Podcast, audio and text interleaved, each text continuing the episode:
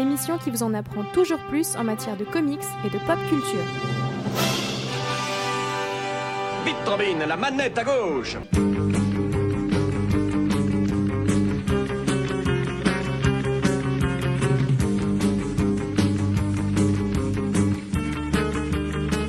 Qui que je sois au fond de moi, je ne suis jugé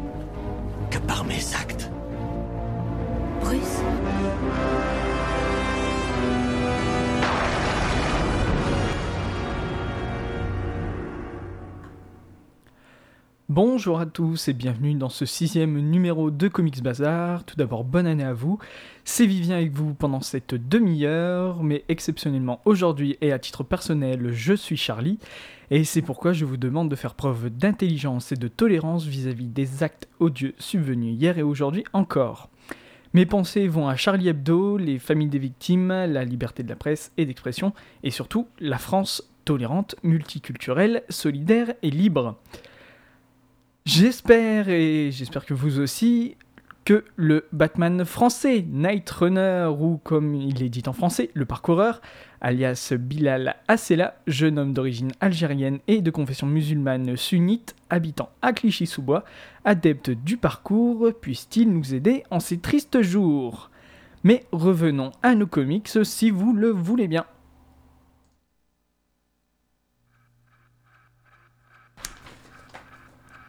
Aujourd'hui, les super-héros envahissent le 7e art. Et les films sont de plus en plus nombreux, au point même de devenir un véritable genre, mais n'oublions pas que les super-héros sont d'abord passés par la petite lucarne, et c'est justement le thème de cette semaine, à savoir les super-héros en série télé. Et tout a commencé dans les années 30 avec ce que l'on appelle les sérioles, comprendre là des épisodes diffusés dans les cinémas à la place des bandes annonces et autres publicités d'aujourd'hui.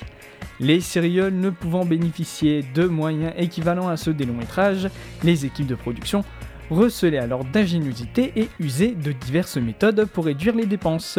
Réutilisation de scènes de combat, de cascades, de décors, le frisson, l'aventure et la science-fiction étaient les maîtres mots de ces petites séquences, et c'est dans ce contexte que les super-héros firent leur premier pas à l'écran. Les sérioles se font ainsi rapidement une spécialité des adaptations de la bande dessinée de l'époque. Le premier héros de comics à apparaître dans un sériol fut Flash Gordon. Ces trois sérioles qui lui sont consacrés, à savoir Flash Gordon en 1936, Flash Gordon Voyage sur Mars en 1939 et Flash Gordon à la conquête de l'univers en 1940, rencontrèrent un énorme succès populaire et participèrent à la légende du personnage. Dès lors, les super-héros s'enchaînent à l'écran, Zorro en 1937, The Lone Ranger en 38 et 39, Mandrake en 39 lui aussi, et Le Frelon Vert et The Shadows en 1940. Mais en 1940, c'est surtout le super-héros que tout le monde adule, et il se nomme Superman. C'est donc tout logiquement que les studios Republic Pictures pensent à l'homme d'acier pour leur nouveau serial. Mais les éditeurs de Superman laissant traîner les négociations, les studios se rabattent sur un autre super-héros de DC Comics, à savoir le Captain Marvel. Pas moins de 5 scénaristes se relaient sur la série pour offrir sans doute l'un des sérioles les plus inventifs de l'époque. La réalisation est confiée à William Whitney et John English, l'un filmant les scènes de studio tandis que l'autre filmait en extérieur, une formule parfaitement rodée qui assurait un gain de temps non négligeable et donc un budget réduit en conséquence. Quelques libertés sont prises par rapport aux comics, à savoir aussi bien les origines du super-héros, qui, du coup, utilisait une mitraillette, une mitraillette, pardon, et n'hésitez pas à tuer des indigènes, ce que les comics n'auraient jamais toléré, sachez-le. Quoi qu'il en soit, le serial est une réussite, l'action est omniprésente, les cascadeurs de l'époque prennent alors des risques insensés en sautant sur des voitures à pleine vitesse et ne rechignant jamais sur la castagne. Les effets spéciaux quant à eux sont également remarquables pour l'époque et pour la première fois à l'écran. C'est un véritable régal pour les spectateurs qui assistent au spectacle d'un homme qui vole alors qu'il s'agissait d'un simple mannequin qui l'aurait cru à l'époque. Je vous propose de faire une toute petite pause musicale avec un titre qui est My God is the Sun des Queen of the Stone Age.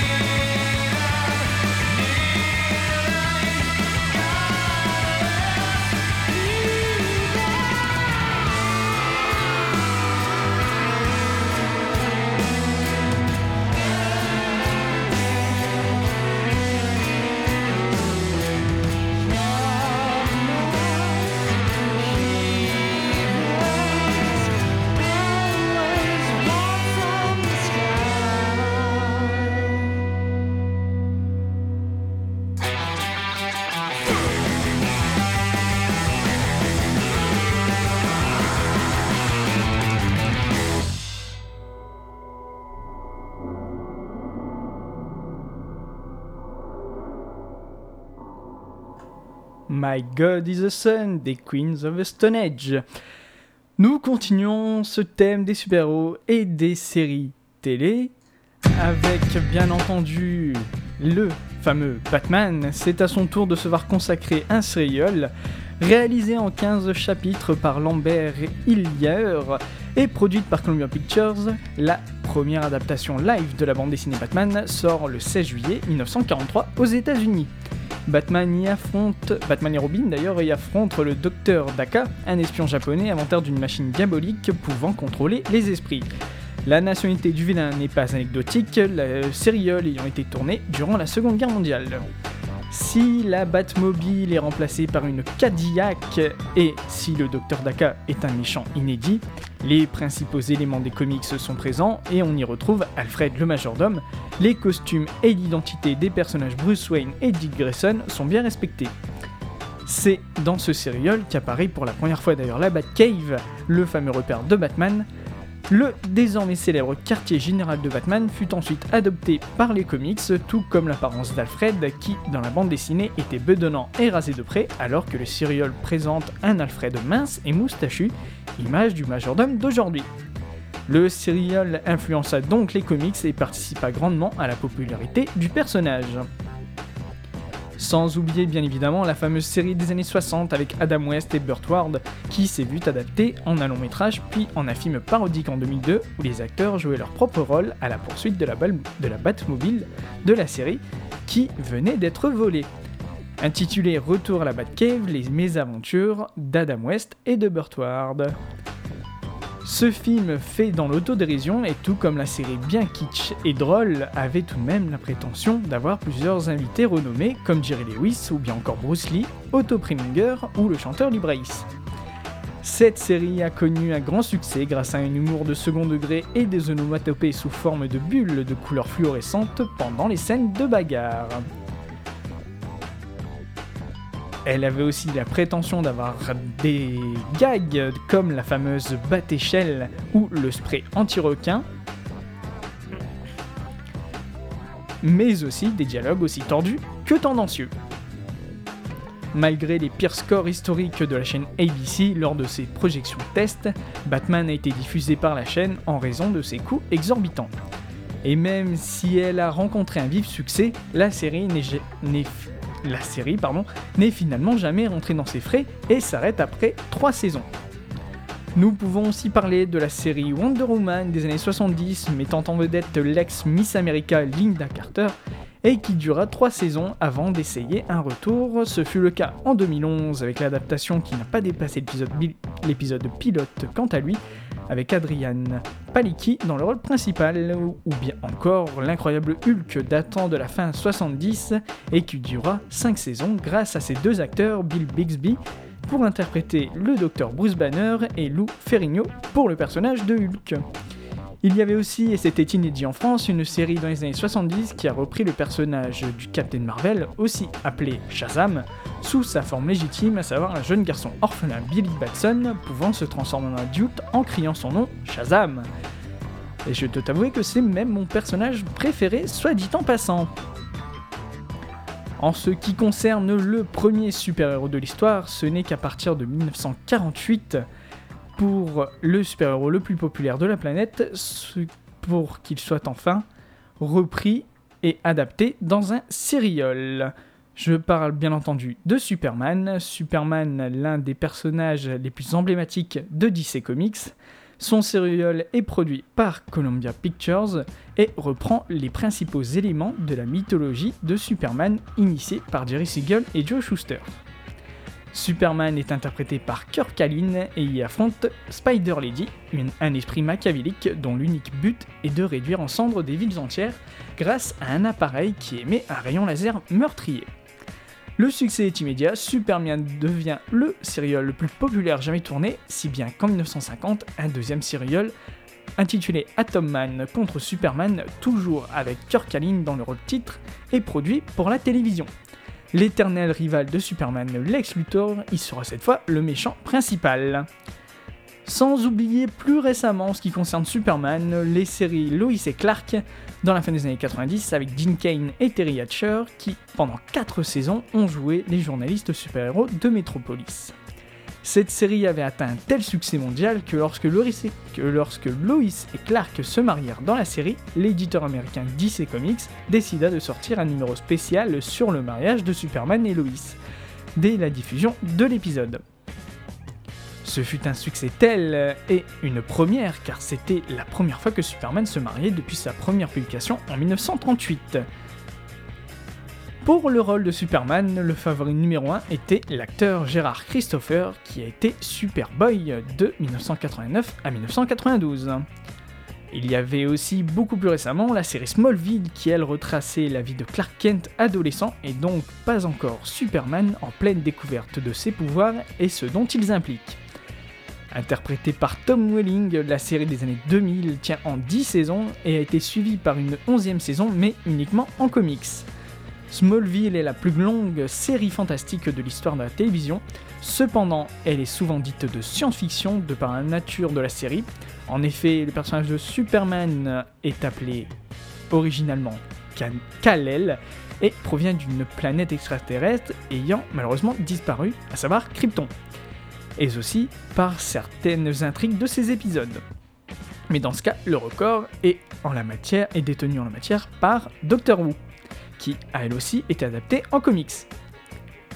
Les plans extérieurs du fameux manoir des Luthor, un manoir réputé, apparaît désormais dans de nombreuses productions, tel fut le cas en 2003 pour d'autres super-héros, cette fois chez Marvel avec le film X-Men 2, et est d'ailleurs aujourd'hui repris encore une fois dans du DC Comics pour la série Arrow, une série basée sur les aventures de l'Archer une autre série a tenté de percer, c'était la série Aquaman qui devait débuter en 2006 avec Justin Hartley dans le rôle titre, mais seul le pilote fut tourné car la chaîne CW a annulé le projet. Justin Hartley a quand même eu un rôle dans la série Smallville, à savoir le rôle de Green Arrow, l'archivère. Ainsi, les sérioles diffusées au cinéma ont laissé une place à des séries TV plus ou moins réussies sur le petit écran. Souvent considérés et même à leur époque comme un genre mineur, on minimise souvent l'importance de ces sérioles et l'influence qu'ils ont eue sur la culture populaire américaine. Pourtant, si les serial s'est en effet beaucoup inspiré des bandes dessinées, les comics eux aussi ont largement puisé leur inspiration dans les sérioles. Outre la Batcave ou Alfred que je vous ai parlé tout à l'heure et introduit dans le serial Batman, et repris plus tard dans les comics, il est intéressant de mentionner le serial muet The Green Archer, produit en 1925 et librement adapté d'un roman d'Edgar Wallace qui peut, sans, conteste, revendiquer la, la paternité de l'archivère, super-héros phare de l'univers DC. Que dire désormais avec le retour des séries télé de super-héros, essentiellement de l'éditeur DC Comics, comme Green Arrow, qui est à sa troisième saison et de production, et mettant en vedette Stephen Armel cette fois, que vous pouvez suivre sur TF1 et qui a donné lieu à un spin-off avec la série Le Flash qui avait déjà fait un premier essai en 1991 mais qui s'est arrêté au bout d'une seule saison mais qui nous revient cette fois cette année et qui a fait preuve d'une très bonne idée, donner l'un des rôles principaux à l'acteur John Wesley Shipp qui jouait l'homme le plus rapide du monde en 91. Il y a aussi la série Gotham qui ne parle pas du tout de Batman mais du commissaire de police de la ville, alors encore simple inspecteur James Gordon ou bien encore une autre série dans un tout autre genre, à savoir Walking Dead, cette fameuse série de survie face à une invasion de zombies et qui bat des records d'audience aux États-Unis. Mais n'oublions pas que certaines séries passent à la trappe comme Constantine, l'adaptation du maître de l'occultisme anglais John Constantine de la série Hellblazer qui semble quant à elle stopper mais pas encore annulée à son 13e épisode et c'est bien dommage car personnellement j'aime beaucoup cette série. Sinon, au niveau des actualités des séries et des films de super-héros, il y a le retour de Mark Hamill, voix originale du Joker dans les dessins animés Batman et personnage de Luke, Skywalker dans les Star Wars, qui nous revient dans la série Flash pour reprendre son rôle qu'il avait déjà en 1991 et fera une apparition dans l'épisode 17 prévu printemps 2015 sur les chaînes américaines. L'acteur Mark Wahlberg devrait interpréter au cinéma l'adaptation de la série L'homme qui valait 3 milliards, série diffusée entre janvier 74 et mars 78 aux États-Unis. Vous savez, ce personnage de Steve Austin, astronaute blessé au cours d'un crash d'avion militaire, sauvé et amélioré par les médecins de la NASA, remplaçant certaines parties de son corps. Film prévu pour 2016. Marvel lui aussi n'est pas en reste et ne se fiche pas au cinéma, bien qu'il domine son pseudo-rival DC Comics sur ce terrain et possède lui aussi des séries TV avec en ce moment la série issue du film Avengers de Joss Whedon, Agent of the Shield, qui en est à sa deuxième saison et dont un spin-off vient tout juste d'être diffusé et qui s'intitule Agent Carter et qui quant à elle se déroulera, se déroule d'ailleurs juste avant, juste après pardon, le premier film Captain America, donc dans les années après Seconde Guerre mondiale. Ces séries ne portent pas sur les super-héros de la licence, mais sur l'organisation internationale du Shield face au mal absolu que représente l'Hydra. Il y a aussi à partir de mai une nouvelle série qui va arriver et qui portera sur le personnage de Matt Murdock, l'avocat aveugle la journée, mais justicier réclamant justice la nuit, sous les traits de Daredevil. Série donc à découvrir à partir de mai aux États-Unis.